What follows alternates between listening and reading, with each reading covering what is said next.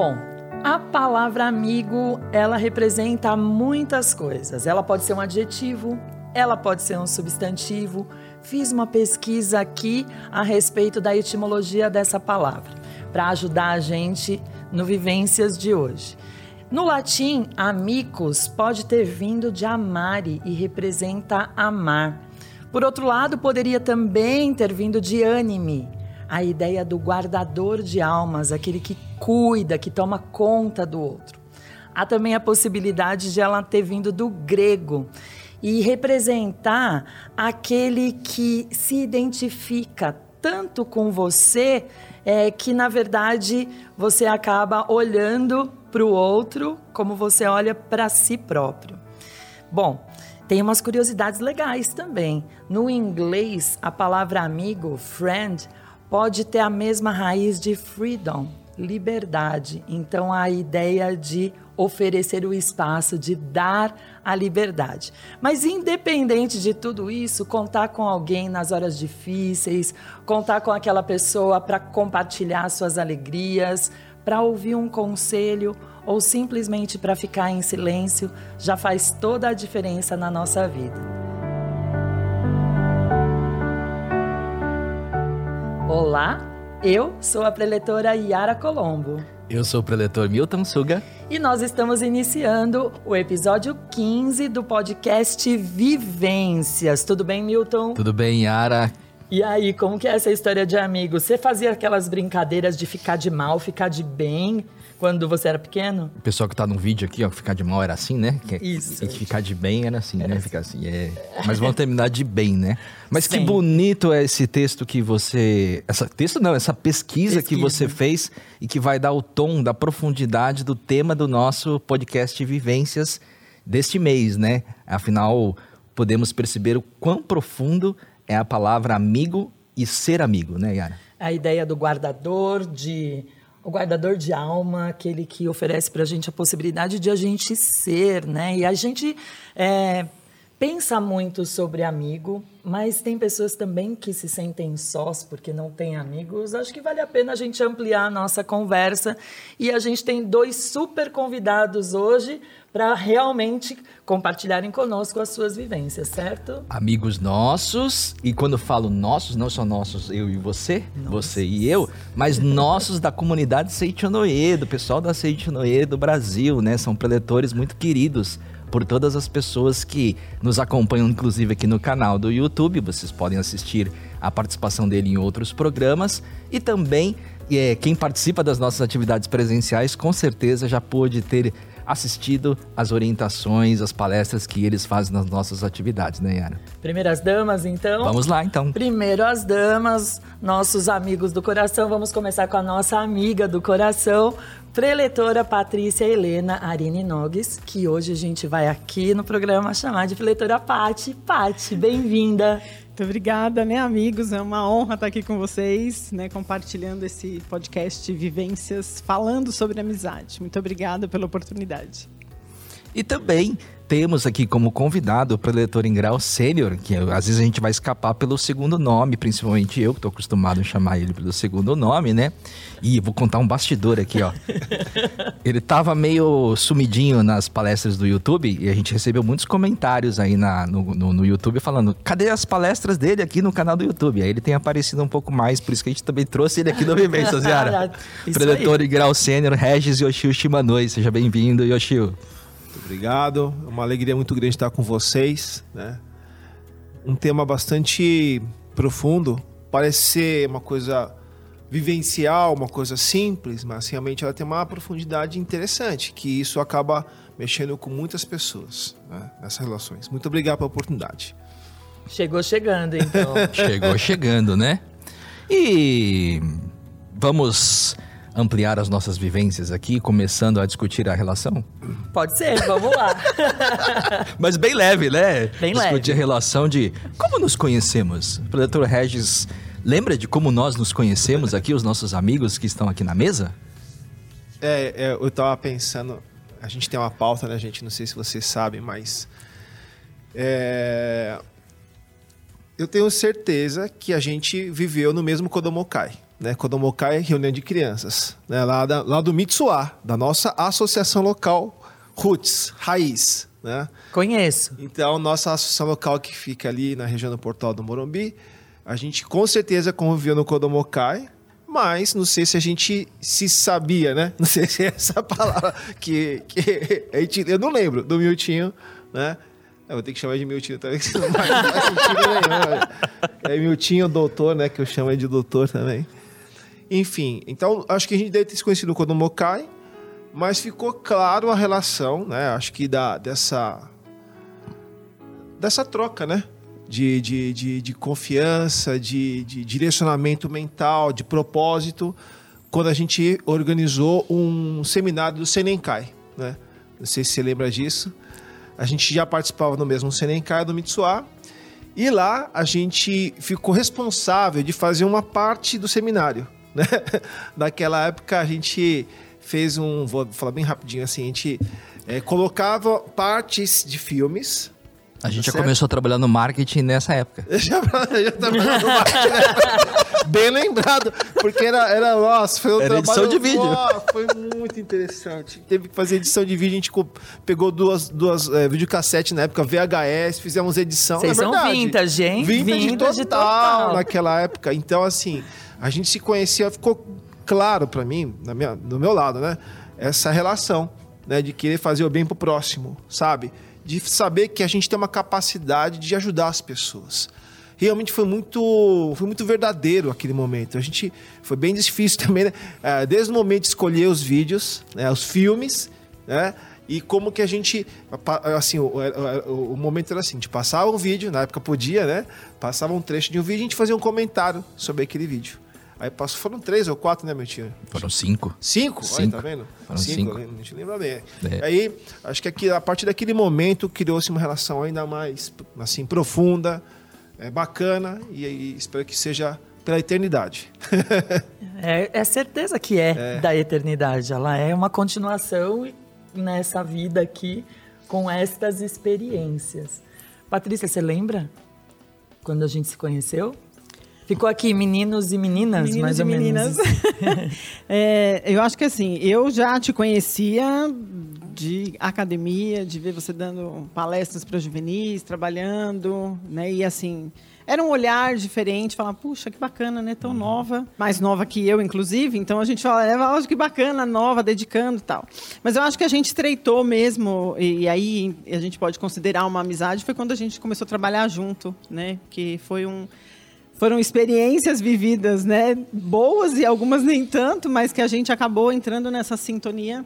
E é bacana eh, quando a gente consegue perceber o quanto você realmente tem um amigo, né? Você olha, eh, às vezes pela mensagem mandada no WhatsApp, você consegue dizer se a pessoa está bem, se ela não está, e você consegue ter esse olhar, né? Então foi exatamente numa vivência dessa que eu pude dar, acho que o olhar do que era a nossa amizade, né? De um dia que te mandei, você me mandou uma, te mandei uma pergunta, você mandou a resposta, eu disse tem alguma coisa errada aqui. né?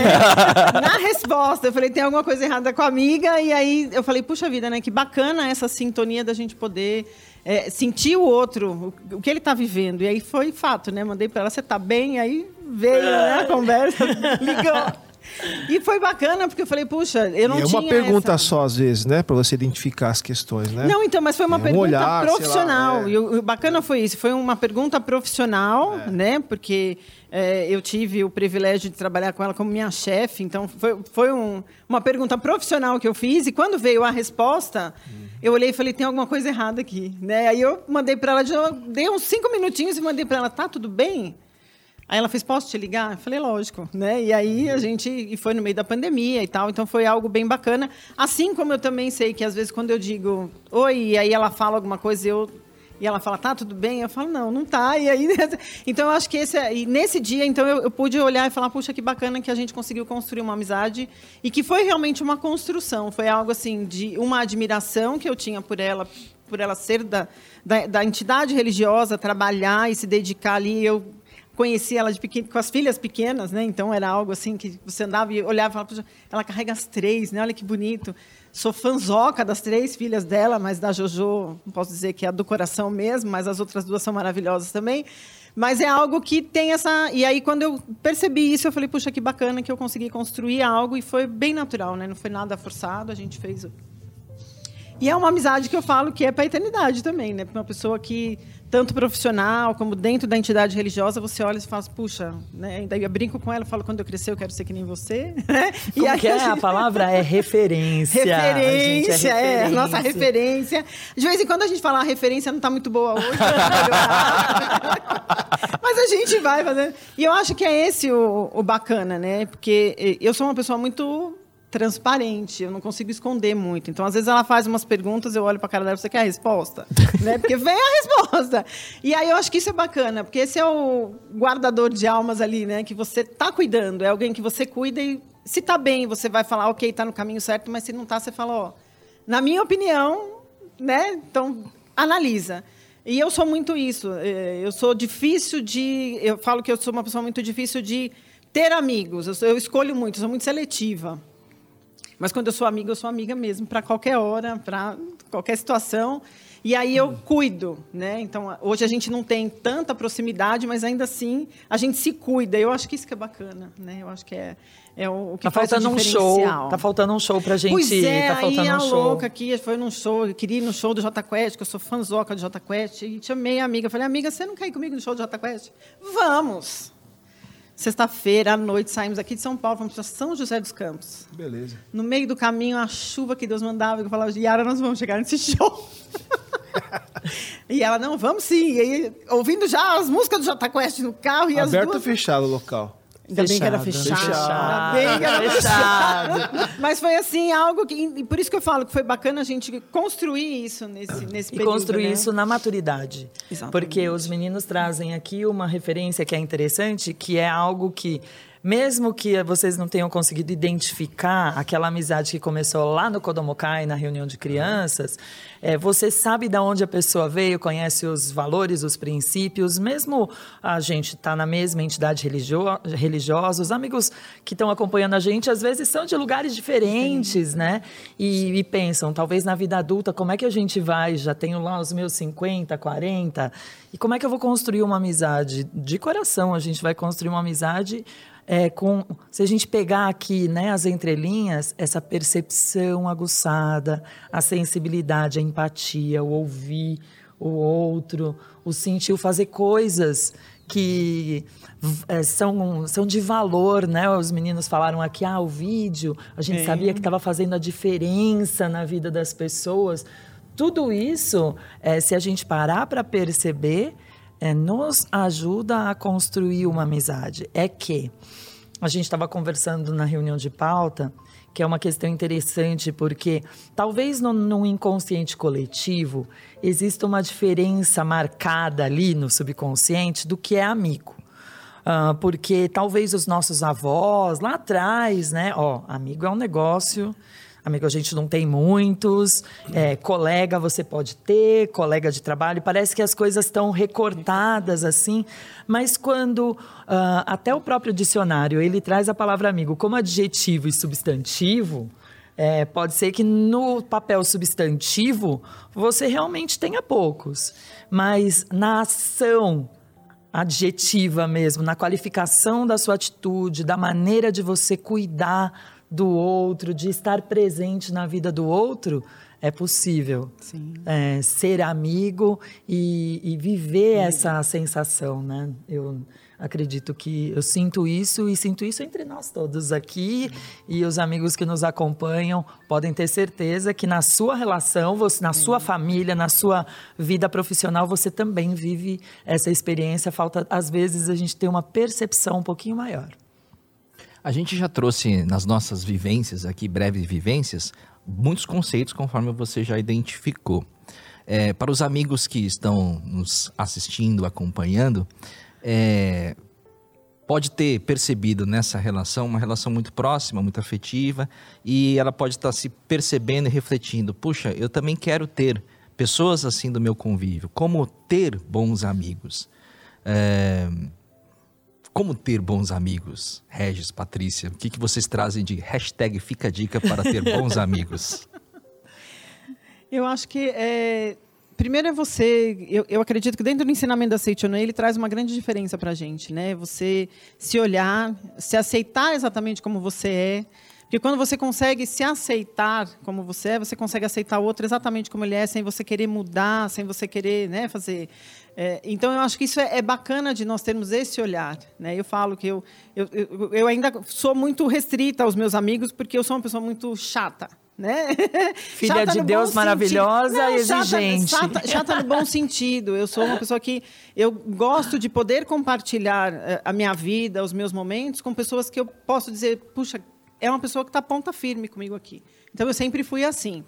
Quando eu conheci a Seichonoye, talvez eu tenha ficado um pouco mais aguçada nisso, porque eu acho que eu sempre fui muito, muito restrita na minha vida. Minha vida é minha vida e cabe a mim, né? Então eu sou muito é, preservo muito isso, até porque muitas vezes a gente também vacila, né, tem os erros, e aí a gente está dentro de uma entidade religiosa que eu acho que a gente é referência muitas vezes para algumas pessoas, então a gente tem que cuidar um pouco disso também. Então eu sempre fui muito nessa linha.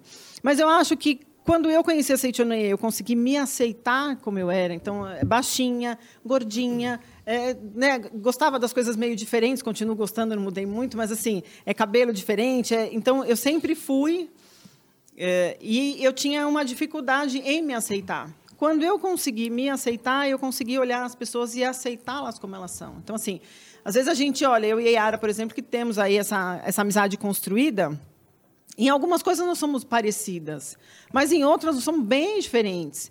E aí não tem aquela coisa de olhar e falar assim, nossa, mas por que, que ela é assim? Não, ela é assim porque ela é assim e está tudo bem, né? Então eu acho que esse é um olhar que a Seitonui traz para a gente, essa aceitação, e aí a gente entra na aceitação de ser filho de Deus, na aceitação de você ser exatamente aquilo que você escolheu ser, por isso você está assim, né? É corpo, é a, a vida que você escolheu, porque a Seitonui traz para a gente, tudo é um reflexo daquilo que você cria para você. Então, eu acho isso bacana. Mas eu acredito que a dica legal é você se aceitar para você conseguir olhar o outro e falar: puxa, ele é tão filho de Deus quanto eu, e com todas as diferenças, porque a gente vai é, crescendo com essas diferenças. Né? Então, se a gente for olhar aqui, talvez todos nós sejamos bem diferentes uns, uns dos outros, mas a gente consegue olhar e falar: puxa, olha, ela tem o um cabelo azul, mas ela é filha de Deus, o outro né, usa óculos, é filho de Deus. E, e a gente vai, porque a gente consegue se aceitar. Né? Então, eu acredito que esse é um ponto bem bacana da gente colocar para os amigos, né? Hashtag. Hashtag fica a dica, né? Se aceite. Eu, eu, eu, vejo da mesma ótica. Eu ia responder, assim, dentro da ótica da Seichonoe, né? Dentro do ensinamento da Seichonoe. É, como você pode amar uma pessoa se você não se ama? Né? Parece, é um jargão, né? E nesse, nesse assunto amizade, ele é uma base muito importante. Né? Então a pergunta é como ter amigos? Ok, acredito que para você ter amigos tem que ser amigo com você mesmo. E você ser amigo com você mesmo é você se conhecer, que é um processo também natural que a vida dos cinco sentidos nos, nos abre, né? essa oportunidade. E na adolescência é um momento bastante. Eu lembro quando você estava falando agora, né, que talvez isso tenha ocorrido na sua adolescência, baixinha, gordinha, cada um tem seus, Sim. Os seus complexos que aparecem, né? Do que é certo, do que é errado. Bom, então nesse processo eu entendo que a gente começa a entender os nossos gostos, a gente começa a entender né, o que a gente com quem a gente gosta de ficar, que tipo de música a gente gosta de escutar, que tipo de livro, que tipo de filme, que tipo de revista, e você começa a gostar das coisas que você gosta, você começa a se identificar com coisas que você nem sabia que, que, que você gostava. E aí você começa o quê? Desenhar essa questão que o mestre fala tanto no livro dos jovens, do capítulo 7, se é autêntico e original. Certo? Dentro dessa originalidade, você vai encontrando pessoas que têm a ver com você.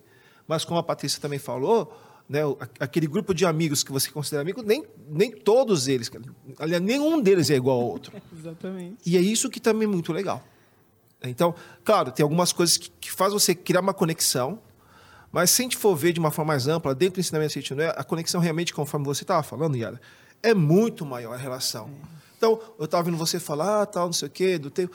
Eu acredito que tem momentos que a gente tem, que a gente teve e concedeu no sentido assim de um segundo só com uma pessoa. Um segundo. Às vezes eu caio numa piração, fico assim, eu vou encontrar com essa pessoa, quando é que eu vou encontrar com essa pessoa de, de novo? novo né? Eu já tive é. essa piração, não sei se já tiveram já. né? Então você. É, eu vou falar uma coisa muito estranha. Eu estava saindo em um restaurante, tinha um menino lá tal. é, acho que ele tava vendendo bala, né? E do jeito que ele tava falando, eu falei, amigo, posso ter um segundinho só? Cara, não faz essa cara, velho. Não faz essa cara de pedinte. Você não precisa, você não é isso, você é, cara, você é, você tá aqui, você é guerreiro, cara. Você tem, cara, você é um cara grandioso. Você tá fazendo pra uma coisa muito grandiosa. Eu nem sei, nem quero saber. Mas, cara, não faz essa cara, velho. Você é grandioso. Tenho, talvez, eu falei, tá, tive, tive essa ousadia, viu, Patrícia? talvez você vai ter uma performance melhor. Talvez, mas só por uma. Nem te conheço, é, uma- é um conselho de um amigo. Eu falei assim. sabe aquela coisa? E nunca mais, talvez, eu vou encontrar aquele menino. E talvez, na minha intenção, sendo original, né, Patrícia? Às vezes incomoda a originalidade, talvez. Ser autêntico. Mas eu, eu, eu, ele tava fazendo uma cara de triste, sabe? Uma cara assim, pô, de coitado e compra de mim. Porque ele, ele verbalizou que eu não vou lembrar uma coisa, mas naquele momento, não sou amigo do cara. Mas falei, cara, isso não faz assim. É louco, você não é amigo do cara, mas você foi amigo Foi dele. amigo dele. na é isso que eu situação. dizer. Quando você estava introduzindo, agora não sei o trecho que você estava falando, Uhum. quer dizer, essa questão de você ser amigo, primeiro é claro, só para responder. Então é você se amar, e você se amando, você conseguir amar os outros. Em pessoas até que você não conhece. Né? Exatamente. Não, é, e é, eu não sei como que foi a adolescência, a juventude, a infância de vocês, mas eu acredito, até para avançar um pouquinho nessa mesma questão, é, que mu- em muitas etapas, na falta do autoconhecimento, a gente deixa de ser autêntico e original e a gente passa a copiar o outro para tentar fazer parte de grupo de amigos, porque essa necessidade de a gente fazer parte de um grupo, ela é forte, né? Não sei se vocês lembram de alguma situação que é legal para a gente ilustrar, até para quem acompanha a gente falar, nossa, isso aí, eu preciso pensar. Eu, na verdade, nunca tive essa questão. Eu sempre fui muito autêntica, muito original naquilo que eu realmente gostava. Então, eu sempre fui o patinho feio de todas as turmas, em qualquer. né? Na minha, quando eu era pequena, eu tinha a, a turma. É, e eu nunca fui de seguir moda, seguir ondinha. Eu sempre falava, não, não gosto, não gosto. Né? Mas isso não significava também que eu não andava com pessoas é, que não estavam na mesma pilha que eu, não estavam na mesma vibe que eu. Então, era algo que eu era... Eu, por isso que eu me sentia, né? até conhecer a Seitonui, eu me sentia o patinho feio mesmo, porque era algo que, puxa, eu não, não tinha... Ah, está usando a roupa assim, vamos comprar. Eu olhava para minhas amigas e falava, pode comprar, eu não uso. Não, mas é moda. Eu, ok, a sua moda, a minha não é. Então, assim, vai na fé. É, Eu ia com elas, comprava, né? mas assim, para elas, para mim, não. Então, eu sempre fui muito autêntica comigo. Isso é uma coisa que eu não- não- nunca consegui. É, talvez não tenha entrado em alguns grupos exatamente porque não entrava na onda, né? Mas eu sinto que isso é, nesse, nessas fases que a gente tem de adolescência, já indo para para a juventude, isso incomoda, porque você acaba ficando isolada por você não fazer parte daquele grupo, por você não gostar das mesmas coisas. E aí a gente acaba, se a gente não souber lidar com es- esse sentimento, seja na juventude, seja na adolescência, ou depois, quando você conhece o ensinamento da Seitonui, que te traz essa, essa condição de você olhar para você e falar, não, você, tava, você era você e está tudo bem, né? você não precisava fazer parte de nada, eu acho que isso foi o grande diferencial para mim. Então, quando eu falo que eu entrei na Seitonui, e aí eu até brinco às vezes né, com amigos, eu falo assim, a Seitonui realmente faz milagres, né? transforma. Que eu me transformei muito, né? Exatamente nesse sentido também. Além de ser uma pessoa melhor hoje, mas no sentido de eu olhar para trás e falar, puxa, mas eu não fiz nada de errado. Então, assim, eu sempre fui quem eu sou, Isso é muito legal. né? Eu sempre fui quem eu sou, nunca, nunca precisei é, fazer parte de grupinhos.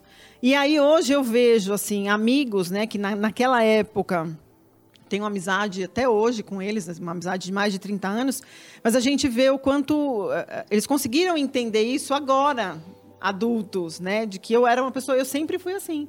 Então, se você perguntasse para mim, eu tô bonita, e eu olhasse e falava, não, e eu falava, não, eu tô achando que você tá ridícula, assim, né? E era algo muito meu, e eu não tinha filtro. Hoje eu tenho um pouco mais de filtro. Isso não significa que eu não vou falar, eu vou achar uma palavra mais bacana para dizer. Veja só, talvez algumas pessoas buscam sua amizade por você ser assim. Pode Entendeu? ser, né? Hoje, Olha, hoje eu consigo né? ver com isso, né? Naquela época, talvez eu tinha essa, eu tinha essa dificuldade de olhar, então eu me sentia o patinho feio por conta disso, por eu não querer fazer parte às vezes de moda, né? Eu tinha amigos eh, que andavam assim e usavam drogas e tal, e eles falavam para mim: "Você vai usar? Não, então sai daqui". Né? Porque, mas a gente tinha uma amizade muito bacana e aí eu olhava esse cuidado deles. Você não quer, então sai de perto, porque se acontecer alguma coisa com a gente aqui, você não está junto. Então você percebe que, é, mesmo com todas as diferenças, né? É, você percebe que a amizade foi construída, mesmo você sendo patinho feio, me sentia super mal, porque eu falava, puxa, por que, que eu não quero, né?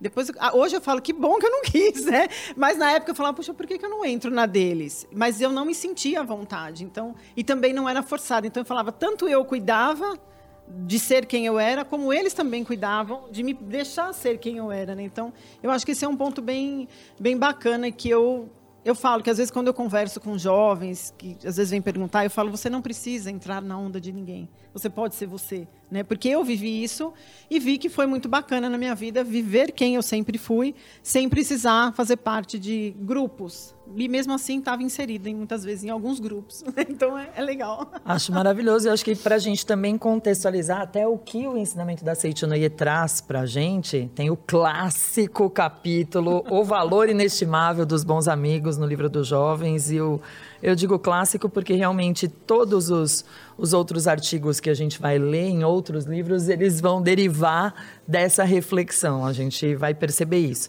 E nesse capítulo, até pus o óculos aqui para dar uma lida caprichada, tem um, um trecho que para mim é marcante, que é se queremos ter bons amigos, primeiramente nós próprios devemos ser bons amigos. E aí é legal, né? O bom amigo com o próximo, mas o bom amigo em primeiro lugar com a gente mesmo. Essa parte é check, já falamos aqui. Dando amor, bondade e alegria a todas as pessoas, reconhecendo a qualidade dos outros, ajudando-os a exteriorizar essas qualidades e não poupando palavras de elogio, incentivo e encorajamento. Se queremos ser amados, devemos dar primeiramente o nosso amor. Se queremos atrair boas amizades, devemos primeiramente cultivar um caráter atraente. Como cultivar um caráter atraente, já que a gente ainda está meio que circulando aí essa primeira pergunta, né? Que é a ideia do como é que eu vou ter bons amigos. Eu acho que. Acho não. A palavra amar, né? É quando você é uma pessoa sem querer nada em troca. Então, isso é muito bonito. Né? E, além de bonito, eu acho elegante.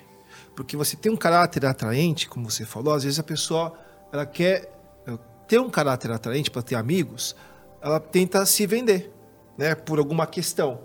Por um status, pelo tamanho, pelo bom senso, pela cultura, pelo conhecimento, enfim. Então, quando a gente tem a intenção de amar uma pessoa sem querer nada em troca, sabe? É uma coisa assim, é muito interessante. Muito interessante. E cria então essa.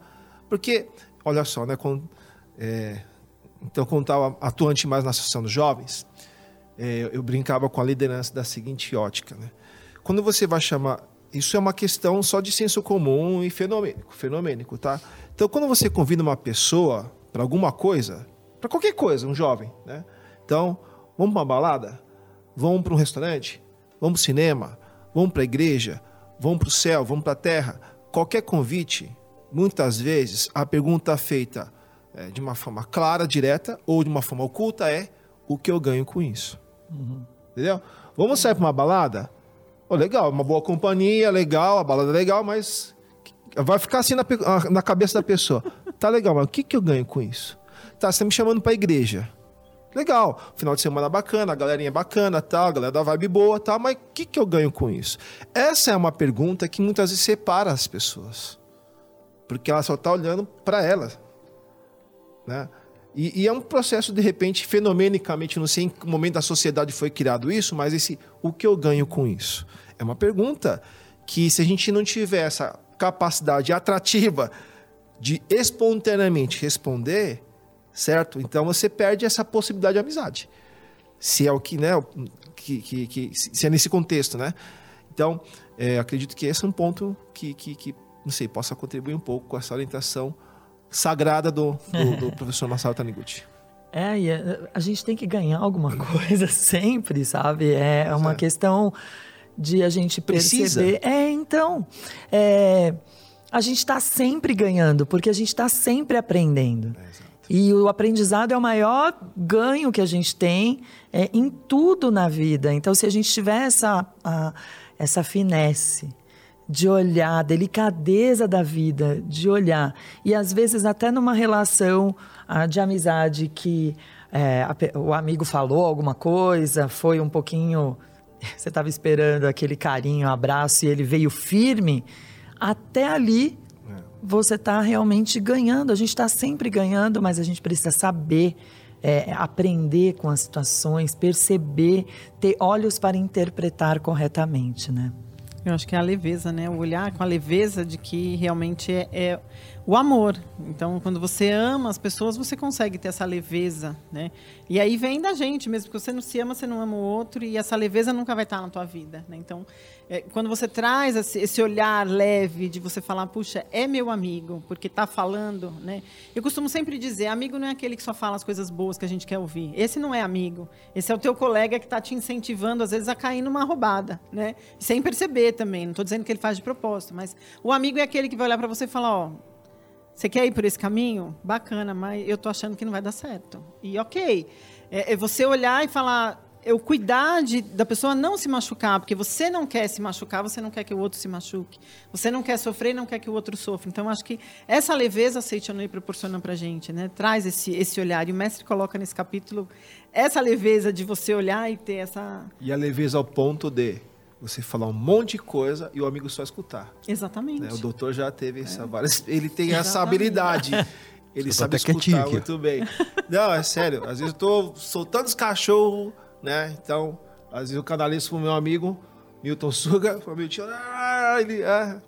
E ele aí, só escuta. Só escuta. É. E ele sabe como eu sou, eu, também sei um pouco como ele é. Ele, então, naquele momento, ele escutou, falou, beleza, já me escutou, já foi, já, já foi legal, entendeu? Não, aí, eu, eu, acho bacana nisso, porque quando você consegue ter esse alguém escutando, te é. traz a reflexão tá, de como orra. você tá, né? Aí você fala, puxa, acho que eu exagerei um pouco, ou acho que eu tenho que, né? E você tem essa, esse olhar, então eu acho que é bacana. Eu, eu é, falo a mesma coisa com a minha amiga aqui, quando eu tô, assim, em estado estressadíssimo, eu ligo para ela e falo, escuta, ajuda aí, dá uma luz, né? E às vezes ela não fala nada, mas é. aí quando eu tô contando para ela a situação e ela, ah, às vezes o an dela eu já falo, tá, já entendi, obrigada, tchau, né? Porque você fala, você vai refletindo sobre as suas posturas, né? Então, eu acho que esse é um amigo. É. é aquele que te mostra o caminho, a tua reflexão, o teu aprendizado naquele momento, de que forma você tem que olhar. Essa é a leveza. Até né? mesmo no silêncio. Exatamente. e aí eu quero silêncio. colocar aqui o estar disponível, peito aberto, braços abertos para acolher a decisão que o amigo tomou. Então você ouviu, você às vezes até aconselhou, falou, e ele olhou e falou: beleza, vou fazer do jeito que eu quero, e tá tudo bem, vai fazer do jeito que você quer. E no momento em que ele voltar, você jamais vai falar: te falei. Eu sabia que não é essa postura, a postura é: vem cá, o que, que você precisa? O que aconteceu, você sabe, né? né? Sabe que você falando e complementando um pouco o que a Patrícia disse, né? É, uma grande preocupação dos pais, e principalmente quando lida com os adolescentes, é, é justamente não não conseguir essa, não conseguir ser amigo desses filhos adolescentes. E às vezes até por preconceitos, de falar assim, eu sou pai, eu sou mãe, eu não posso ser amigo desse adolescente. Eu tenho que ser pai, eu tenho que ser é, mãe. É, tem aquela frase, eu não sou seu amigo, eu sou sua mãe. É. Não sou é. seu amigo, sou seu pai. Sim, a gente tem que entender que a gente desempenha vários papéis. Sim. Existem momentos que você é, vai ser pai, você vai ser mãe, existem momentos que você vai ser amigo. E entender um pouquinho dessas descobertas do próprio adolescente. O adolescente, ele está se descobrindo quem ele é, se conhecendo quem ele é. E ele vai se identificar, em primeira instância, com as pessoas que ele se identifica mais. Por isso que formam as chamadas tribos, grupos, né? Porque ele vai formando é, esse, no entorno dele. E o problema é quando esse grupo formado entra em atrito com outro grupo. Mas, enfim, aí a gente também, na descoberta dele, ele vai começando a dialogar. E aí, dentro dessa relação, né, que vocês identificaram de amizade, é, os pais entendendo o, que ele está se descobrindo e dentro desse processo de descoberta, como ele pode chegar num adolescente para que ele tenha as chamadas preocupações dos pais, é, que ele tenha sempre bons amigos, que ele não ande nas chamadas más companhias, né? É, E aí a gente entende bastante, né? Nesse processo de descoberta. Ele vai se descobrir. E aí o ponto que você tocou era de o amigo é aquele que pode direcionar o caminho, ele avisa, né? Olha, adolescente, nesse caminho você tá na sua descoberta, você vai se descobrir. Mas a gente, enquanto experientes, pais, tios, amigos, a gente vai alertar que talvez esse caminho já é um caminho consolidado, que não é uma coisa que não é adequada para ele. E aí ele vai ter o processo de escolha, né?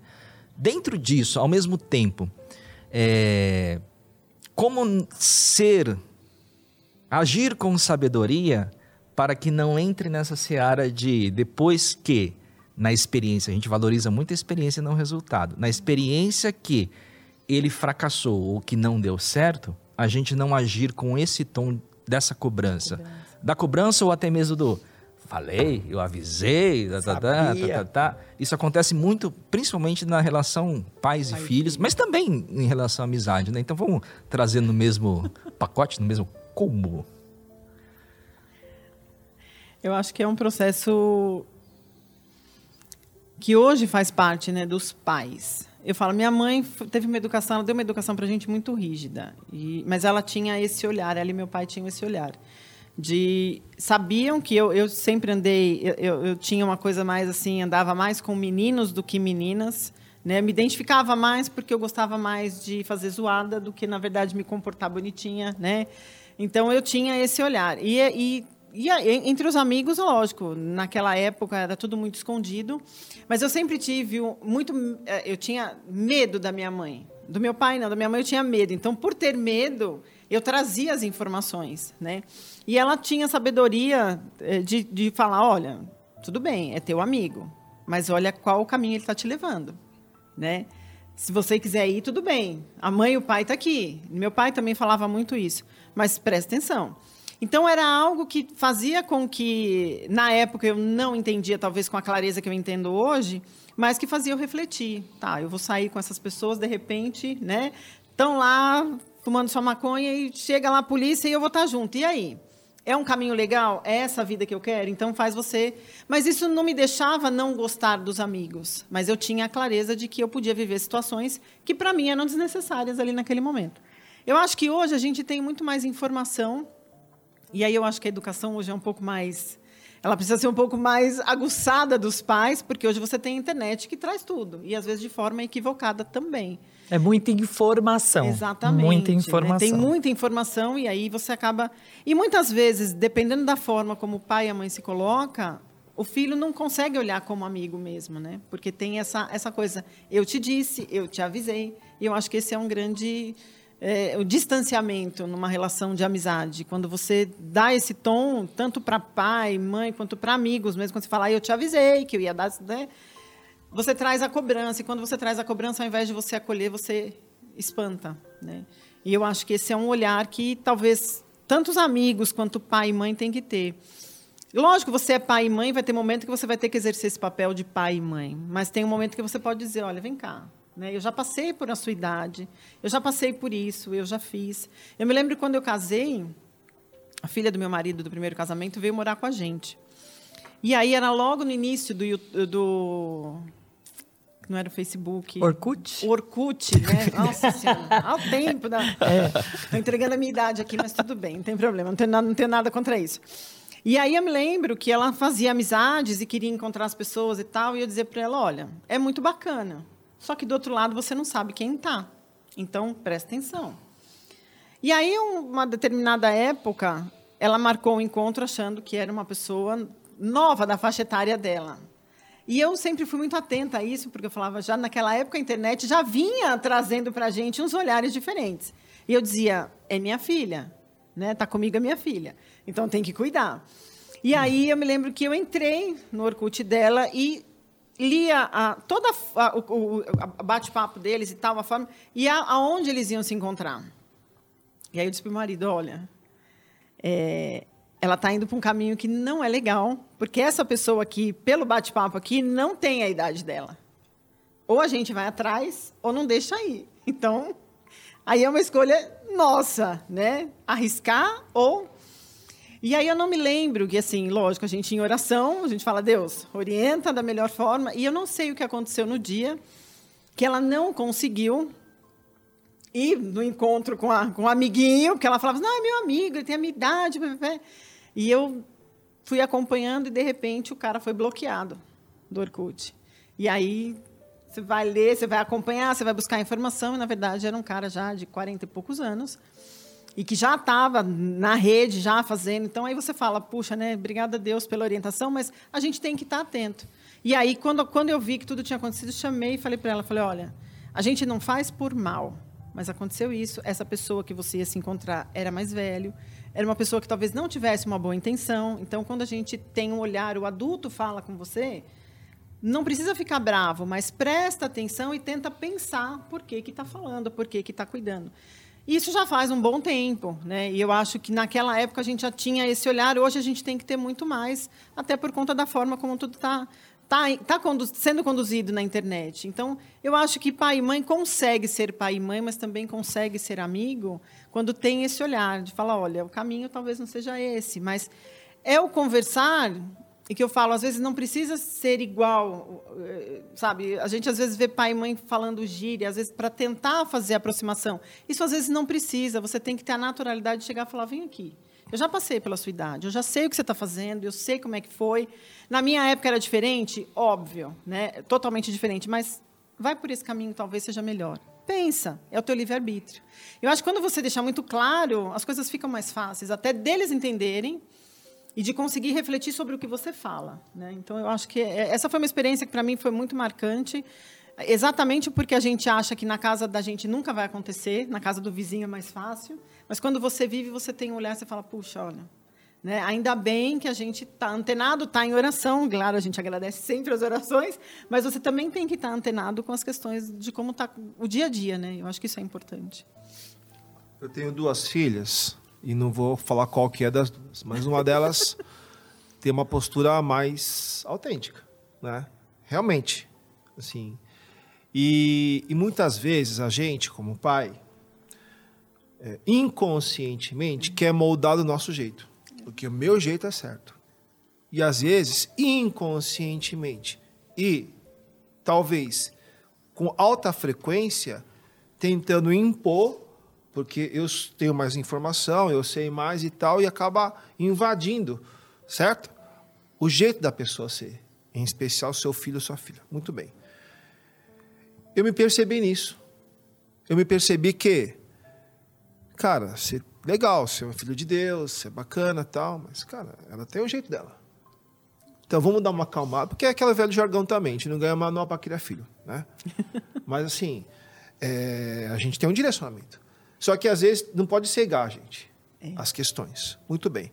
Só para complementar, então, a sua pergunta. É, o que, que eu fiz? Falei, nossa, se eu estou dizendo que toda hora está errado, toda hora está errado, toda hora está errado, vou gerar uma insegurança nela. Foi uma coisa que foi surgindo. Vou gerar insegurança na menina, não quero isso. E aí eu comecei a olhar para ela com frequência, falei assim, filha, eu confio em você. Eu confio em você. Eu confio em você, filha. Ah, mas ela tem dois anos de idade. Não importa para mim. Porque naquele momento eu tive na minha alma o meu anjo falando, cara, baixa a bola, vá lá falar para ela que você confia nela. E eu comecei a criar isso. Com pouca idade. É lógico que muitas vezes a gente cai na armadilha. A gente sabe, a soberba, né? Ah, eu sou pai, eu sei mais, eu sou que está aqui, pá. Né? E aí, às vezes, vem um, um, assim, um, uma paz e fala assim, amigo, calma, ela tem um jeito. Você tem que entender ela. Ela está aprendendo. Então você tem que ser mais flexível do que ela. E aí eu comecei a falar, filha, eu confio em você. Olha, eu confio em você. Confio em você. E esse confiar em várias coisas, né? É. Aí tem que ser na prática mesmo. Não pode ser só na palavra. E também conhecer escrever no caderno. Eu coloquei o nome das duas. Lisa e Julie, eu confio em vocês.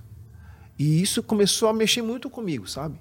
Porque às vezes a gente acaba tendo um jeito muito, né, em especial na casa, de imposição. Isso gerou um belo exercício. E aí, então, quando a gente vai, solta os filhos para a vida, assim, para de casa, né?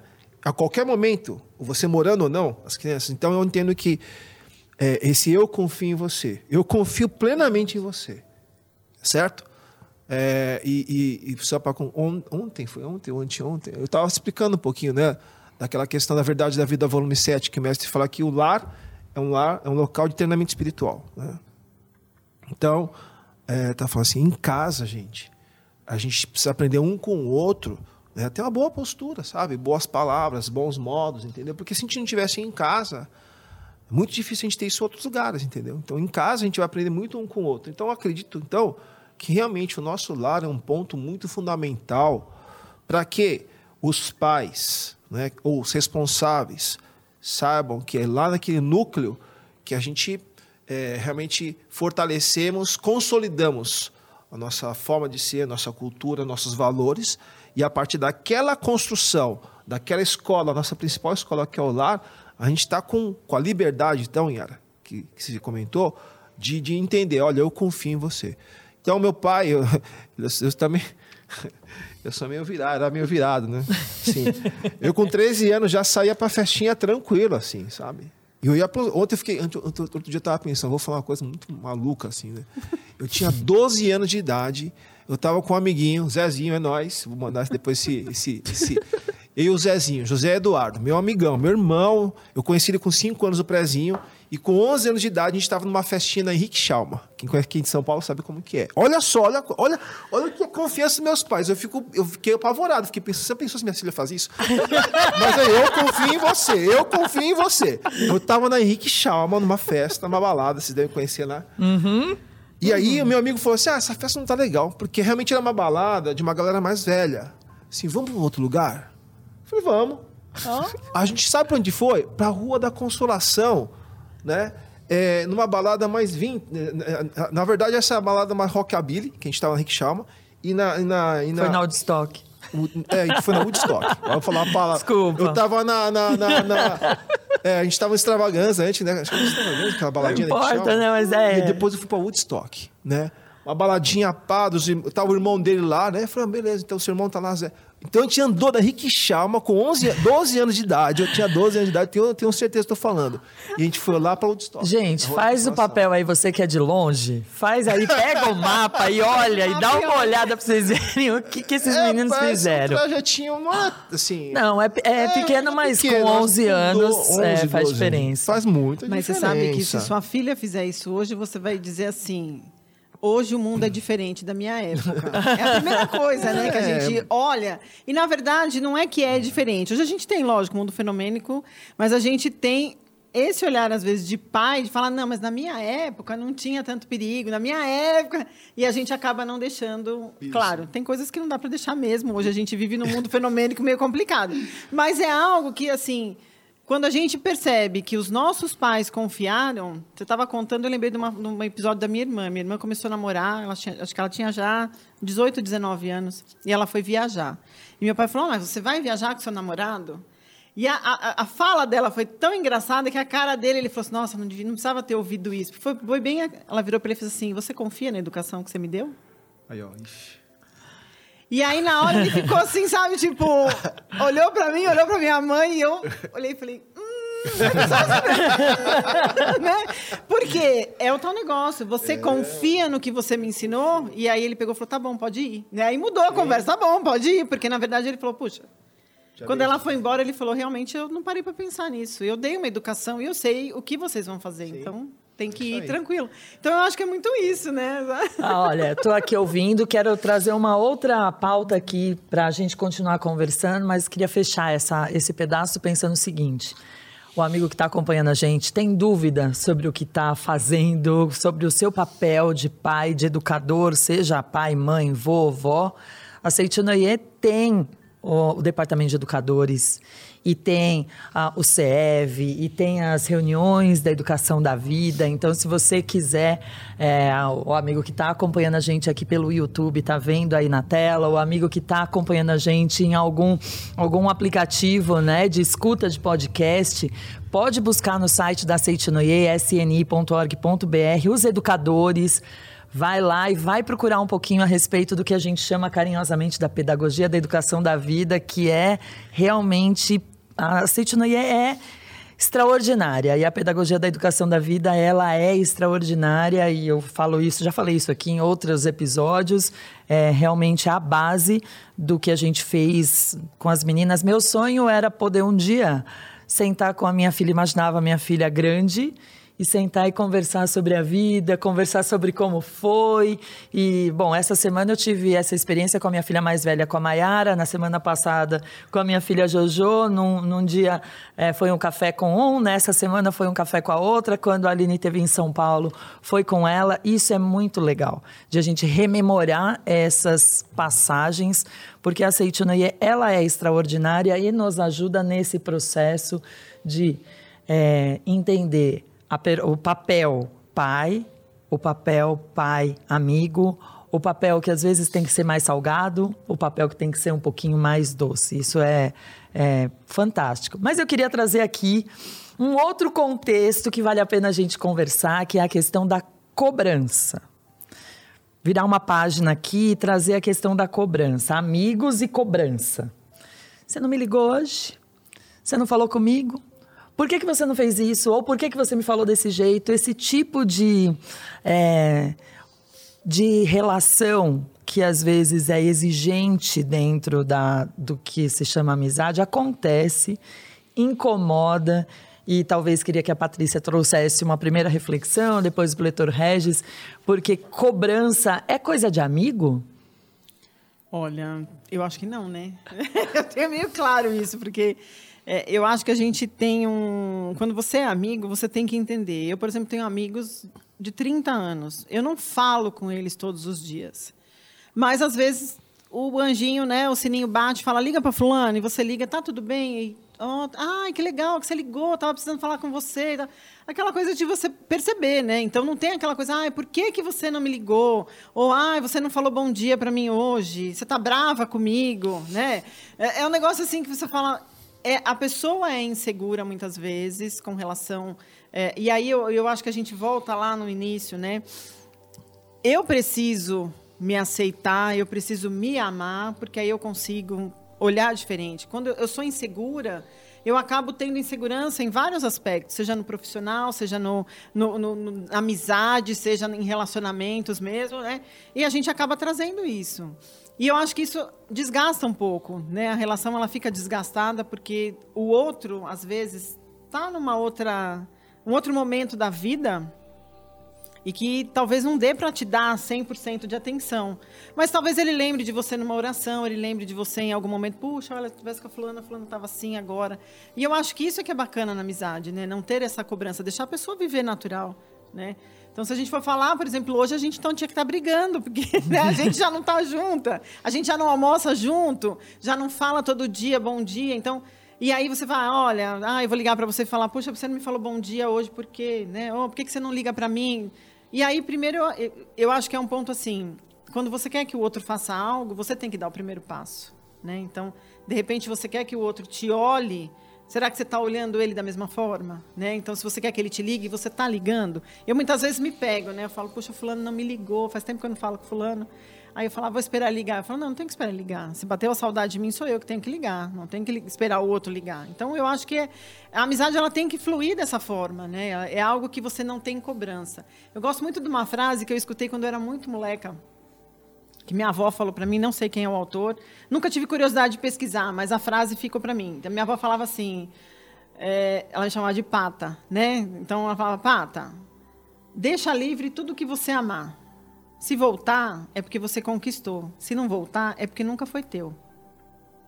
Isso para mim foi um aprendizado. Bonito, eu acho, eu acho muito legal muito porque style. ela falava isso de amizade, mas ela falava também com relação a namoro né, os namoricos da, da, adolescência, às vezes falam, ai, bom, você ia reclamar com a avó, né? Porque a avó é, é aquela que fala só o que você quer ouvir, então era ótimo. Mas a minha avó não era assim. A minha avó, ela vinha com chicotão mesmo.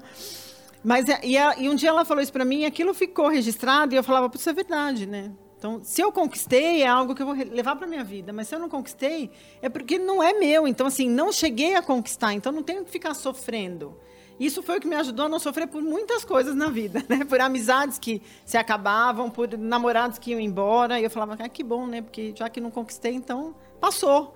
Então é algo que traz a leveza, que eu acho que. Eh, e eu falo que a Seitonui, ela traz esse olhar leve da vida é, traz esse, esse você conseguir ter amigos, em você sabe que são amigos, mesmo se você não está todo dia falando com eles. Né? É algo que você vai ter.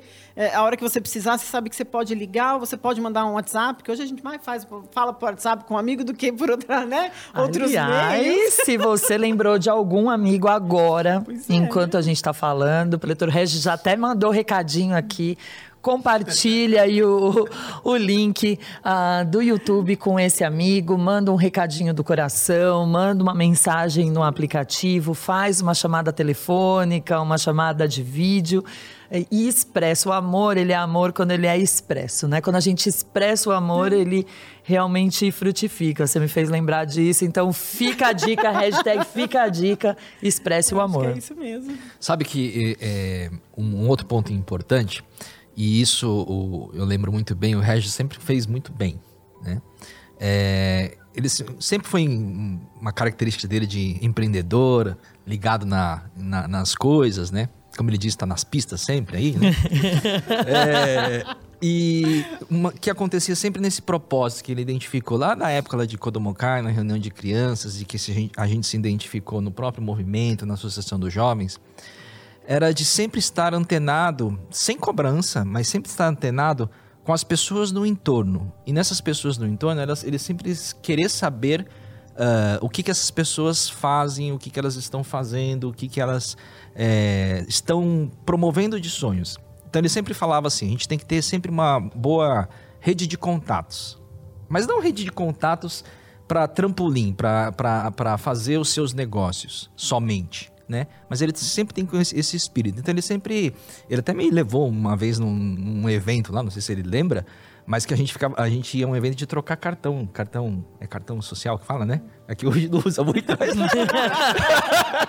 hoje é página gente, do LinkedIn, né? Gente, negócio a vintage tá, aqui é, nesse tá programa. A idade, né? A gente tá entregando a idade. Enfim, mas ele teve esse propósito, né? Então, eu queria que ele comentasse um pouquinho sobre a, a, essa importância da, da, da gente como formação de caráter e nas nossas relações de amizade, no, também não utilizar a amizade como trampolim, né? Para ter esse equilíbrio. E ao mesmo tempo ter esse equilíbrio de, uh, de sempre acompanhar o que as pessoas estão fazendo, principalmente para usar o QI, né? Não o QI aqui, o que indica, né?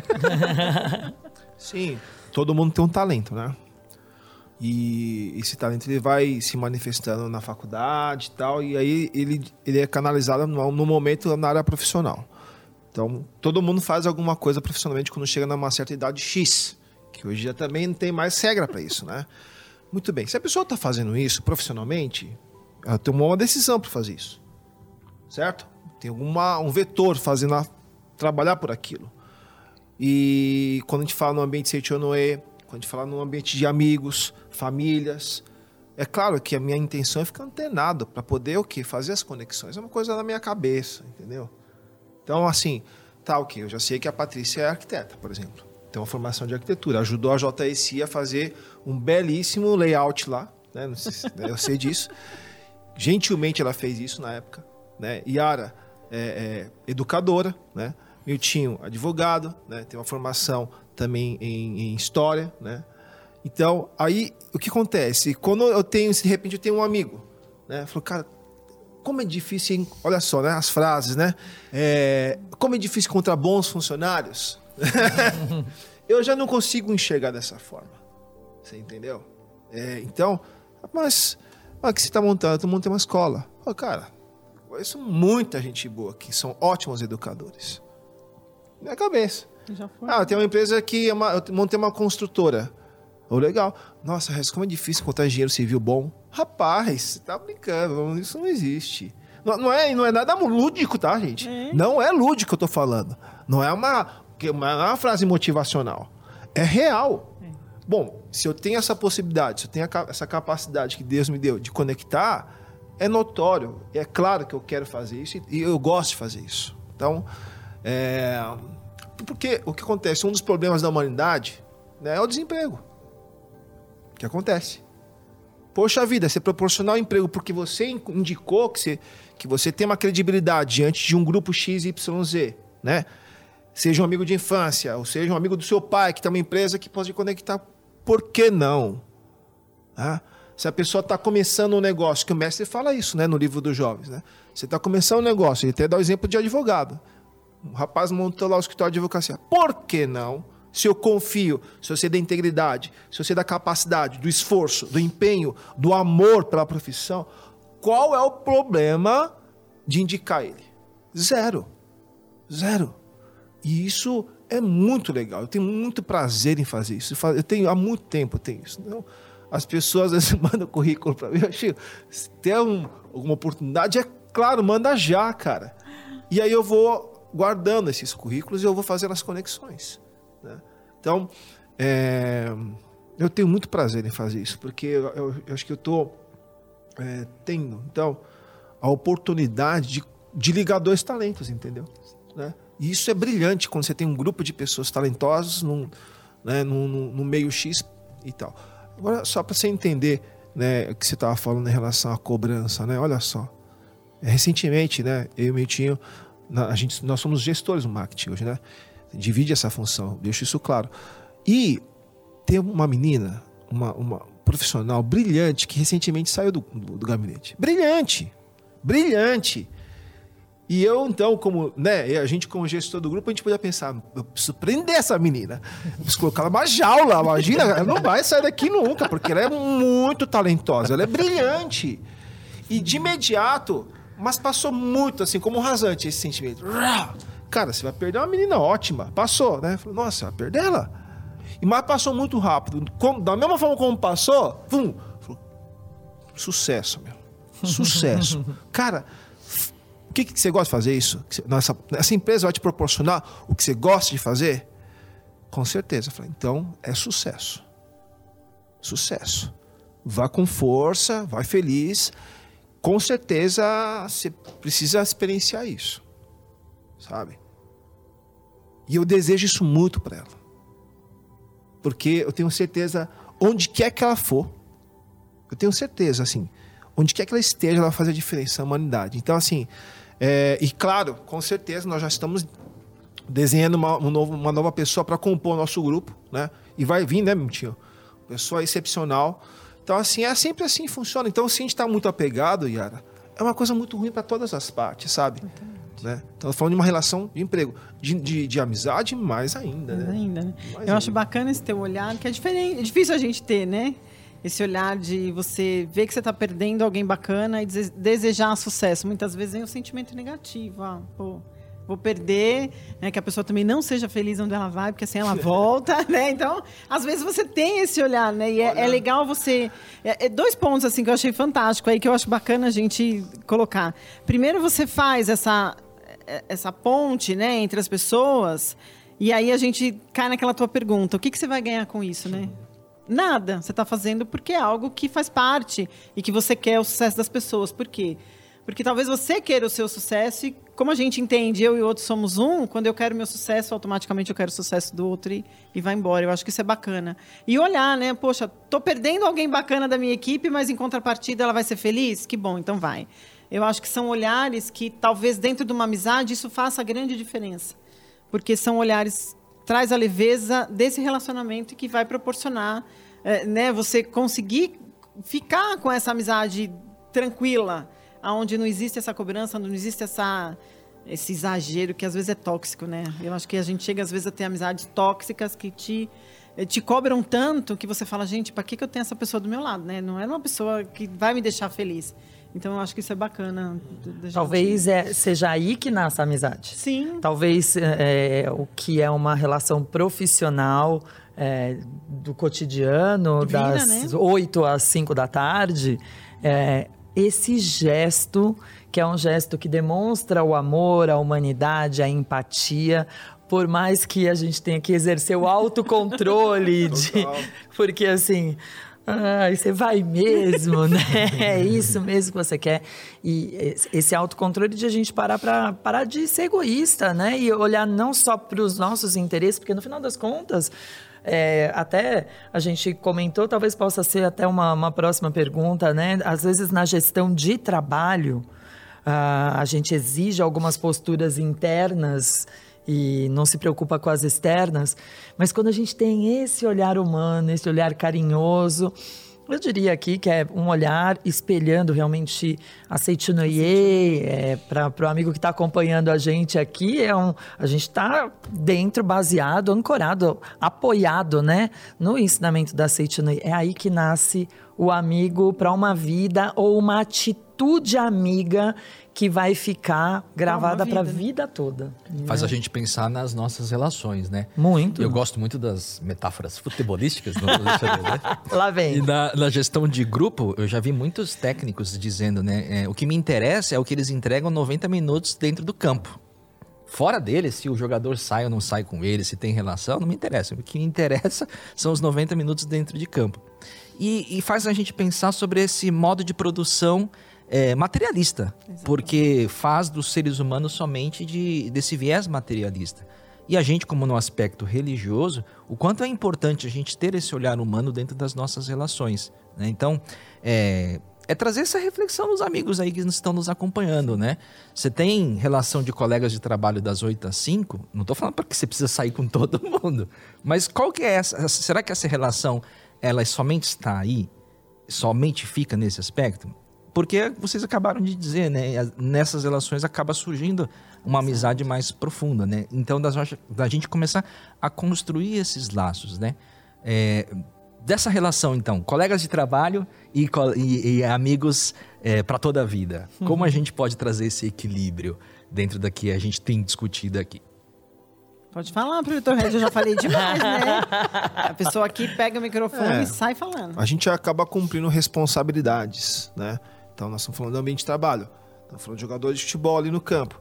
Talvez o, é, talvez o técnico, esses técnicos são, na verdade, não são técnicos, são psicólogos, né? São pessoas geniais, na minha opinião. O cara que é um jogador, um cara que é um técnico de futebol de um time profissional, ele não é só técnico, com certeza. Ele é mais psicólogo. Que... Então, talvez ele não soube se expressar. Bem a verdade, é a, a palavra responsabilidade que o mestre traz, né? Ser filho de Deus é ser responsável. Vamos deixar claro isso, na Seichonoe, ser filho de Deus é ser responsável, então é não se limitar aos papéis, tá certo?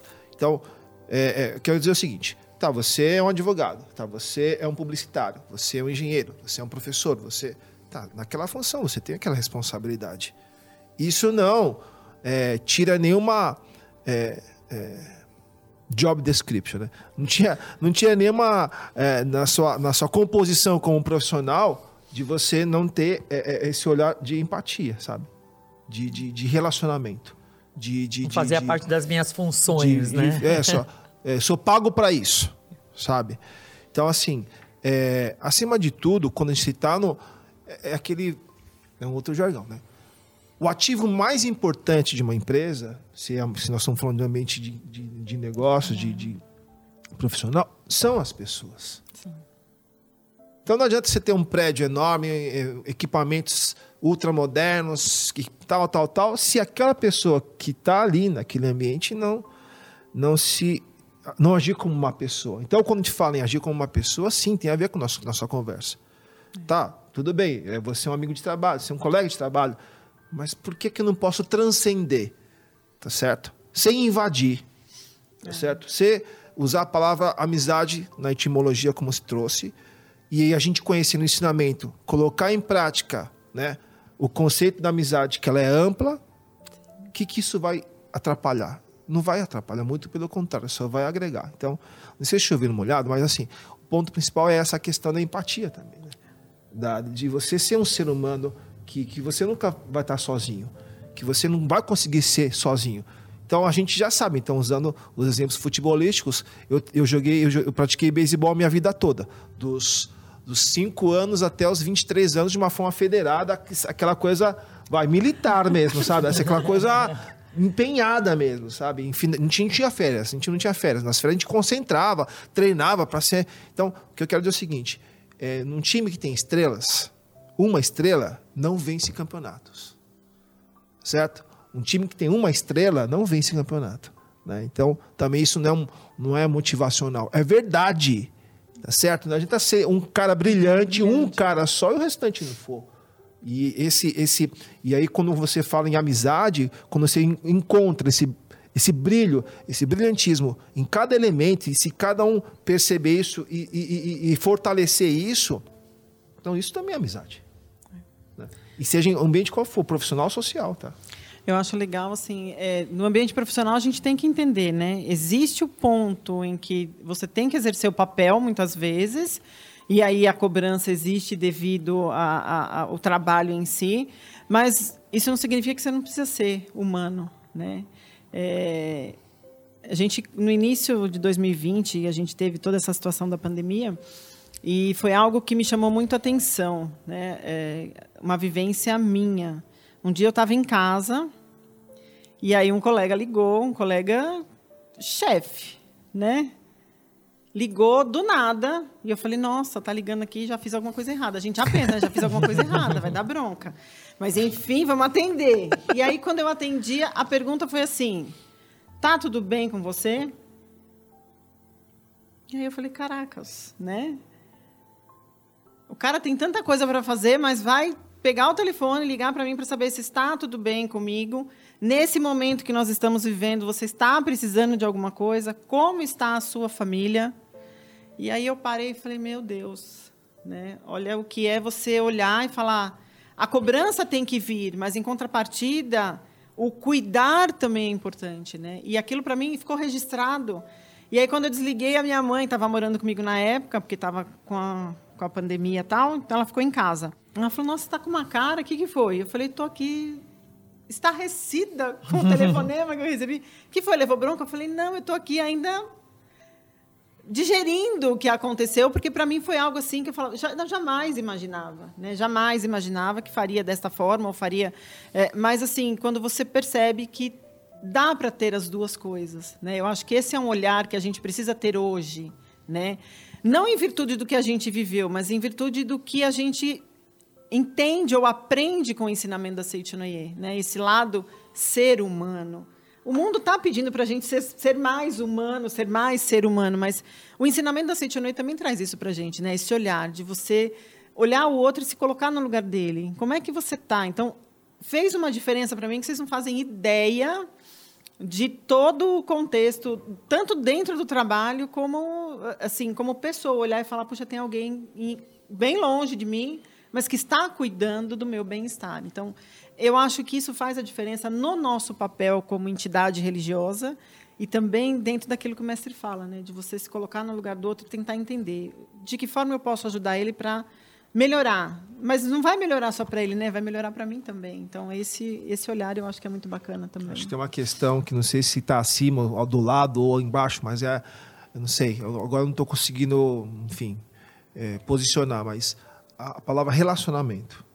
Então, uma coisa que meu avô também fala, estou tá, vendo ele na minha frente, ele fala assim, é, para você ter uma amizade, pode ser que demore muito tempo, mas para perder, basta uma palavra. Exatamente. E isso também ficou forte na minha, na minha cabeça. Então, quando se coloca a palavra amizade nessa frase, você às vezes fecha num conceito muito focal, certo? Mas não é isso. É, é, é, eu acho que não é isso. É. Entende? Ela é muito abrangente. Então, é, é não quero perder o meu raciocínio, mas assim, é exatamente isso. a palavra amizade, às vezes, ela fica muito. ela é muito mal interpretada. Talvez, talvez, talvez. Ela seja muito mais ampla.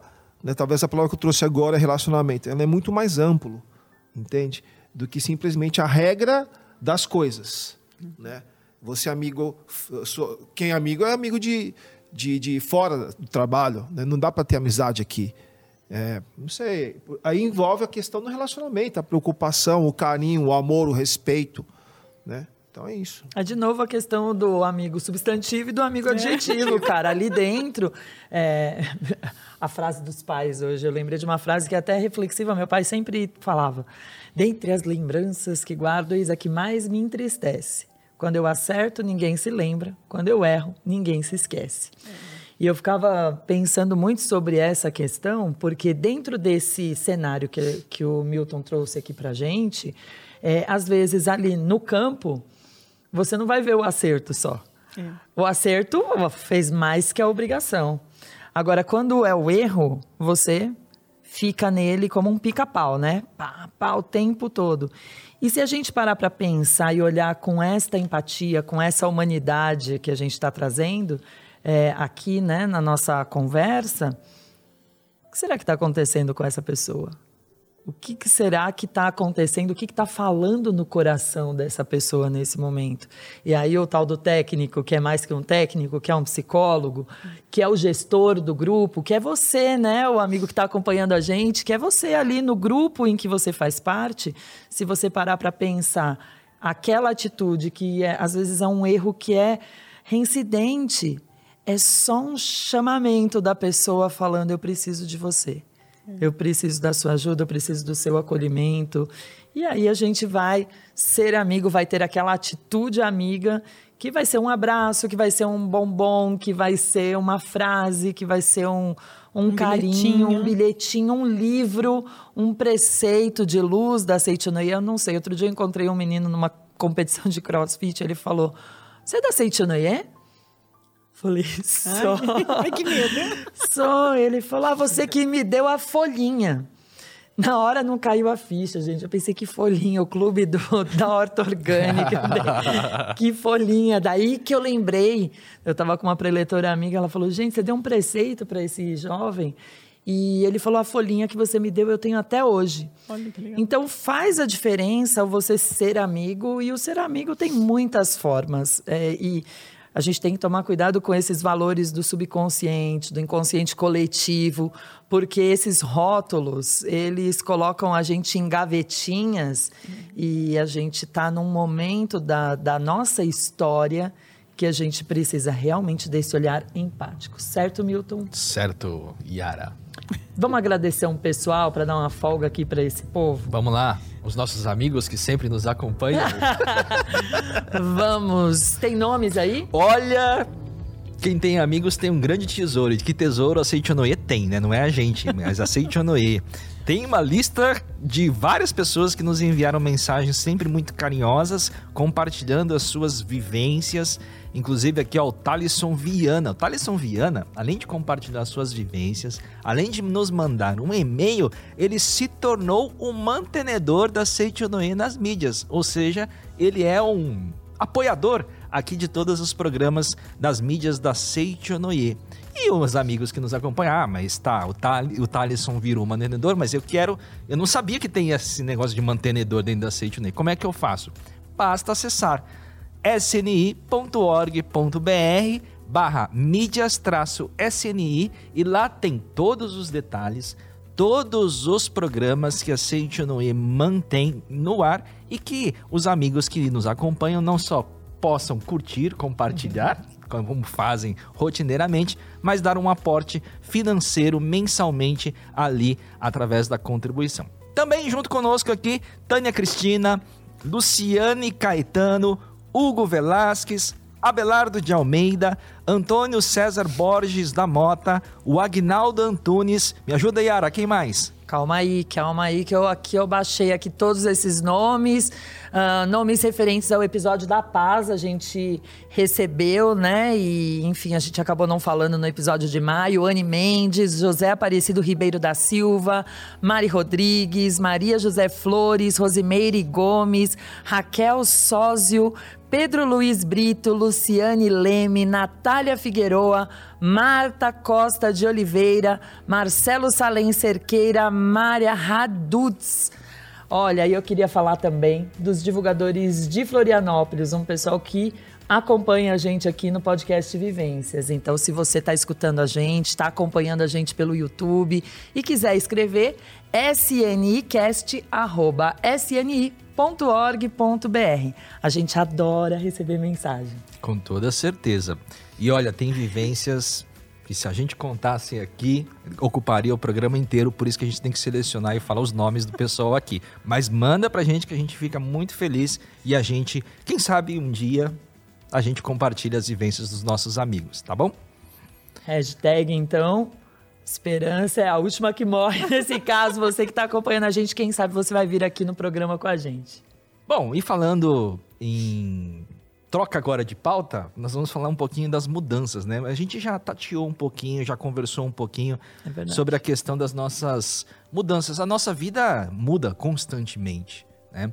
Ah, a gente estava, a gente era criança, estava vivenciando o jardim, a gente estava como mais é, jovenzinho, aí vai no ensino fundamental, depois a gente vai para o ensino médio, depois vai para a faculdade, depois vai para um outro, vai para um trabalho, muda de trabalho, muda de ambiente, muda de lugar e nessa nessa jornada da vida, aliás, jornada da vida todos os sábados no programa do YouTube da Centro do Brasil.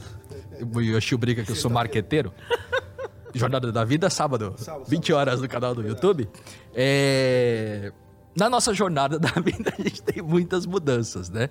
E, claro que nessa construção da jornada, a gente vai se relacionando com muitas pessoas. E eu vou dizer um incômodo que eu sentia. Quando, toda vez que é, mudava a minha vida, eh, seja trabalho, seja na faculdade, eu ficava sempre muito triste com as pessoas que deixavam, né? Puxa, a gente não vai se encontrar mais. A formatura para mim era, uma, eh, era um momento de celebração, mas era um momento de muita tristeza, né? Ai, aquela convivência diária, nunca mais, os colegas, etc e tal.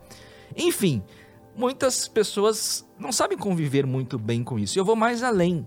É, às vezes a gente, claro, ah, encontra uma alma gêmea e a gente se dá de corpo e alma para a alma gêmea naquela relação.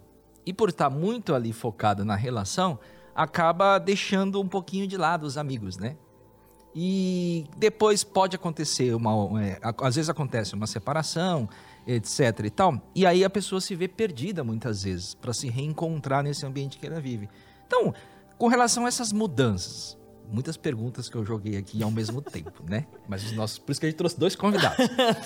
É, muitas perguntas. Nessas mudanças todas, como acompanhar essas mudanças e manter os relacionamentos, como o Regis disse, manter a amizade, manter as chamadas conexões, agora ficou a palavra upgrade, Agora. né?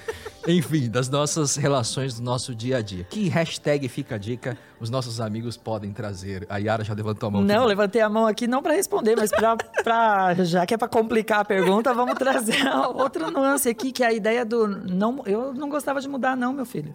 Estudava na mesma escola, não gosto de mudo, moro na mesma casa, tenho, entende? Tem gente que não gosta da mudança e não gosta da mudança pelo medo de perder efetivamente essa segurança do amigo, a segurança da- do relacionamento, a segurança de tudo. Hoje eu já sou outra pessoa.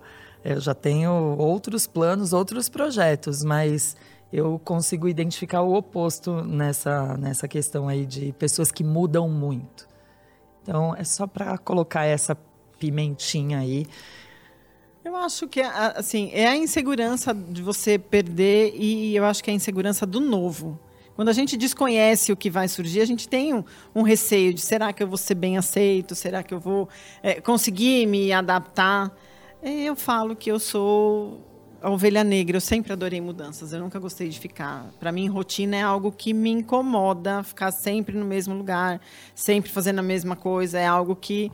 Então eu sempre procuro, eh, procurei, né? E eu faço do meu dia a dia uma loucura, exatamente para poder, uma loucura entre aspas, tá, gente? Mas assim, é não criar a rotina. Ah, eu tenho que chegar, eu tenho que fazer isso. Não, eu não faço rotina. Eu gosto de cada dia começar com uma coisa diferente tendo minha- os meus compromissos e tal, exatamente porque eu nunca tive medo.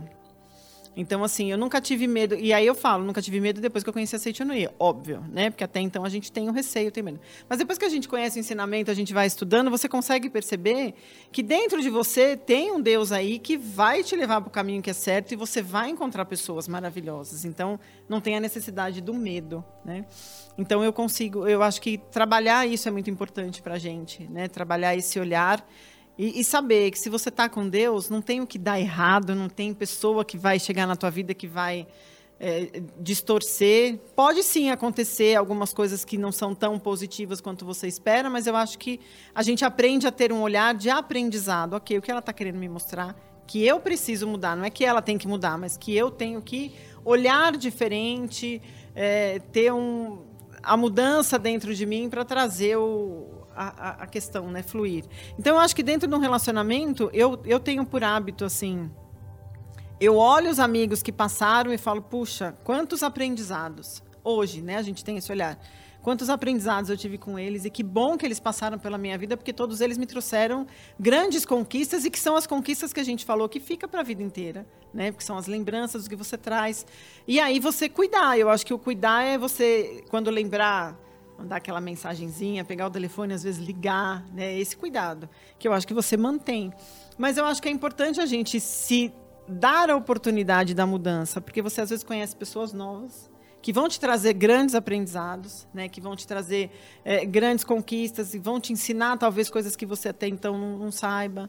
Então eu tenho um olhar meio que diferenciado. E às vezes eu vejo as pessoas falarem, né? Mas eu tenho medo de mudar. Eu sempre gostava de mudar de escola porque eu ia ver gente nova. Né? Eu sempre gostava de mudar. Então eu sempre tive essa, esse olhar. Mas eu falo e, e sempre carreguei as pessoas importantes. Né? Outro dia eu estava conversando no, no departamento e aí eu estava comentando com a Lília, né? Até hoje eu tenho uma professora que me deu aula na, no jardim. Deu aula para mim e para a turma, que a gente se conhece há mais de 30 anos. E a gente até hoje conversa com ela. Então a gente teve um encontro e foi uma. A gente estava falando sobre professor e tal.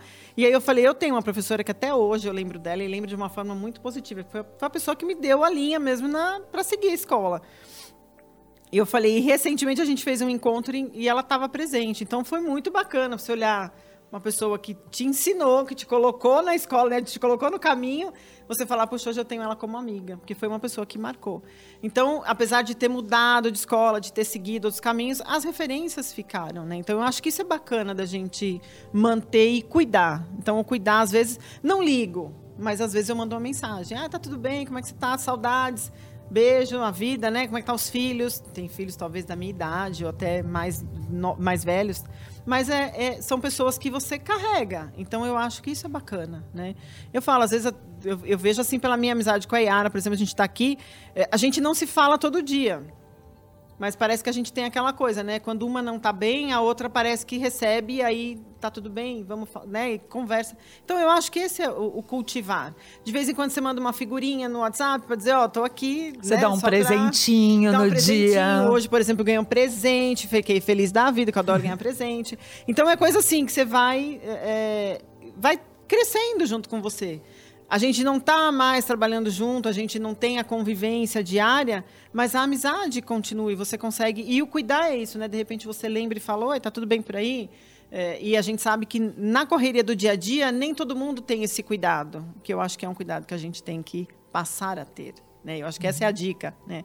A gente passar a cuidar das pessoas que são importantes na nossa vida, não só no sentido de, ah, eu vou fazer oração, não, mas no sentido de demonstrar o quanto ela é importante. Eu acho que isso é, é importante é, ouvindo você falar, eu fiquei pensando um dia, se um dia né, uma das minhas filhas toma a decisão, pai, eu vou estudar em outro lugar, que não é aqui nessa nossa cidade, no nosso bairro, em outro lugar, né?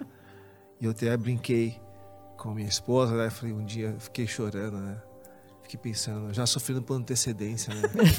eu fiquei criando. Dramático. É, eu fiquei criando isso. Foi, nossa, indo pro aeroporto, né? Deixando minha, minha filha, né? Fazendo tchau pra ela, fazendo. Toda feliz, né? Porque as duas. Elas são, claro, muito ligadas, mas elas são meio assim. Independentes. São, é, é isso que a gente, pelo menos, está fomentando, sabe? E que tem a ver muito com sua pergunta. Então, vou, vou, concluir, vou concluir dessa forma. Então, eu fiquei pensando, amor, já pensou a gente voltando no carro, né? E ela, e ela foi, né? Então, assim, isso é um desapego total. É um exercício interessante a ser feito. Porque a gente está tão apegado com a alma gêmea, com X, com YZ, né? já teve já uma, uma vivências falando sobre essa questão, né? Das pessoas que retornaram para o mundo espiritual, foi muito especial. Então, é tudo isso é um exercício interessante. Então, é, é, é, então estou dando um exemplo agora da, da família, né? E, como, e assim, eu, eu quero dizer o seguinte: se a pessoa se sente solitária, né, é, cria uma disrupção ali naquele momento de um, uma fase Y, X, é esse cuidado, então, o alerta para ter atenção nessas inseguranças internas. Porque a, insegura, a, a, a insegurança não vem de fora para dentro. Quer dizer, não é porque eu mudei de uma escola, não é porque eu mudei de uma namorada, de um namorado, de chi- não, a se- a insegurança não acontece no contexto, pessoas, coisas e fatos. Acontece dentro. Então, esse cuidar de você, para estar preparado para as mudanças que está acontecendo. Hoje mesmo, hoje no café da manhã, eu estava falando com minha mulher né, sobre a questão dessa curva né, de mudanças que ela acontece em pouco tempo, numa pegada monster, assim, de uma pegada muito, um impacto muito grande. Então, pouco tempo para grandes mudanças, né? Então, tava, eu, sempre, né, eu gosto de estar, né, por exemplo, uma coisa que vai, vai acontecer que ela estava falando olha, daqui a pouco os, as empresas do mercado vão dar, vão dar a geladeira para gente. Sabia disso? As empresas, os mercados, os grandes mercados, os hipermercados vão dar geladeira para gente. Porque não é que eles vão dar, é porque as empresas do, do ramo alimentício vai dar a geladeira pra gente. Porque ele tem interesse no que tem na geladeira. Dou um exemplo, tá? De uma coisa assim, totalmente sem noção nenhuma, assim, entende? As coisas estão mudando muito rápido. Então, a partir do momento que na oração, então voltando a sentir Noé, a partir do momento que tu faz uma oração, eu entendo que sou filho de Deus, né? que eu conheço o caminho da verdade, que eu tenho minha, minha autenticidade, tenho minha forma de me expressar, né? eu tenho essa segurança no ponto onde eu estou, seja aqui, seja no Canadá, seja no Uruguai, seja até outro planeta. Eu tenho uma segurança, eu sou filho de Deus. Então, esse ponto, esse marco, esse início, cria então a possibilidade de estar preparado para outras situações, entende? Então, acho que isso é legal quando se fala em mudança e relacionamentos. Olha, a gente sai daqui, a gente fica pensativo, reflexivo, mas com, com a certeza de que o amigo tem um valor verdadeiro, inestimável, como o mestre diz, na nossa vida e a gente está bem no final do programa agora, do nosso episódio, e a gente precisa agradecer muito as vivências e as contribuições dos amigos Regis e Patrícia, né, Milton? Com toda certeza. Muito obrigado, Patrícia. Muito obrigado, preletor Regis. Consegui falar preletor Regis. Ah, olha só. Mas todo episódio do Vivências tem lição de casa. E esta rodada não vou dar lição de casa, Milton vai dar lição de casa e é boa, é muito boa. Muito legal. A gente trouxe aqui nas nossas experiências o como nós nos conhecemos, o como nos relacionamos.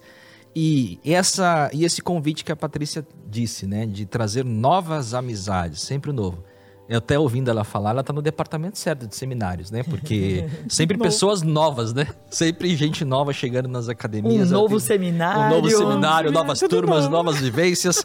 Sempre tem vivências. Então, é, é com esse espírito que a gente quer convidar, então, aproveitando o ensejo da retomada das atividades presenciais da Seitonoye do Brasil, como lição de casa, todo mundo, não, mesmo que você já participa ou participou lá atrás, enfim, todo mundo ir na associação local, mas ir na associação local com esse espírito de fazer uma nova amizade. Uma pessoa com quem você não conhece naquela associação local, você tem a missão de recepcioná-lo e construir essa ponte com essa pessoa. Para saber mais onde tem uma associação local mais próxima de você. Então, amigo que também nunca foi, se todo mundo está nesse imbuído nessa missão, quando você chega lá, você vai ser muito bem recepcionado. Muito bem mesmo. Vai ter um monte de gente lá na L falando muito obrigado, seja bem-vindo. Né? então, para saber onde tem uma associação local mais próxima de você, acesse o nosso site, o nosso portal www.sni.org.br barra onde encontrar. Tá aparecendo aqui no GC aqui na tela e os amigos aí do podcast se perdeu, volta um pouquinho, mas eu vou repetir, vai, eu sou amoroso. www.sni.org.br barra onde encontrar. Que missão legal, especial. E quem sabe, se vocês irem na associação local qua- no qual nós pertencemos, a gente se vê presencialmente lá, né, Yara? É isso aí. Então, muito obrigado, leitora Patrícia. Gente, eu que agradeço a oportunidade de poder vivenciar aqui experiências bem bacanas, foi um prazer. É, poder compartilhar, né? De amizades que vão fortalecendo, né? E conhecer dois novos amigos, né? Já me sinto amiga agora. de saber tantas histórias, eu já me sinto amiga. É, de poder estar com vocês realmente é gratificante. Muito obrigado pela oportunidade, pelo convite. Também consegui, preletora Patrícia, é. viu? Obrigada, Regis. Obrigado pela oportunidade de estar com vocês. Um assunto bastante legal. Me fez refletir muita coisa também essas amizades que a gente vai consolidando, fortalecendo, né? Então isso é muito, muito, muito, muito presente na Seichonoe, né? Então esse convite eu achei muito legal, muito, muito, muito pertinente para o momento, onde muitas pessoas estão fenomenicamente se sentindo sozinhas, né? E a Seichonoe, por meio das suas locais, é um local sagrado, um local que com certeza você que não está tão confortável no seu dia a dia, você pode ter a certeza absoluta que numa associação local da Seichonoe você vai ter muito acolhimento, muito amor, muito ensinamento, somente coisas boas. Então, obrigado por estar com vocês, me senti muito feliz hoje. Meu, minha semana, meu dia foi muito melhor. Muito obrigado. Muito obrigada aos amigos que nos acompanham pelo YouTube, aos amigos que nos acompanham aí pelas variadas formas de acesso ao podcast. Para nós é sempre uma alegria. Lembrem-se de compartilhar o conteúdo, uh, de se inscreverem no nosso canal para receberem e acionarem as notificações para ficarem antenados aí dos novos conteúdos e ficarem sempre é, ligados no que a Seitianoia tem a oferecer a você. Muito obrigado, Milton. Muito obrigado, Yara. e assim, nós chegamos ao final do episódio 15 do podcast Vivências. Mês que vem a gente volta. Tchau, pessoal.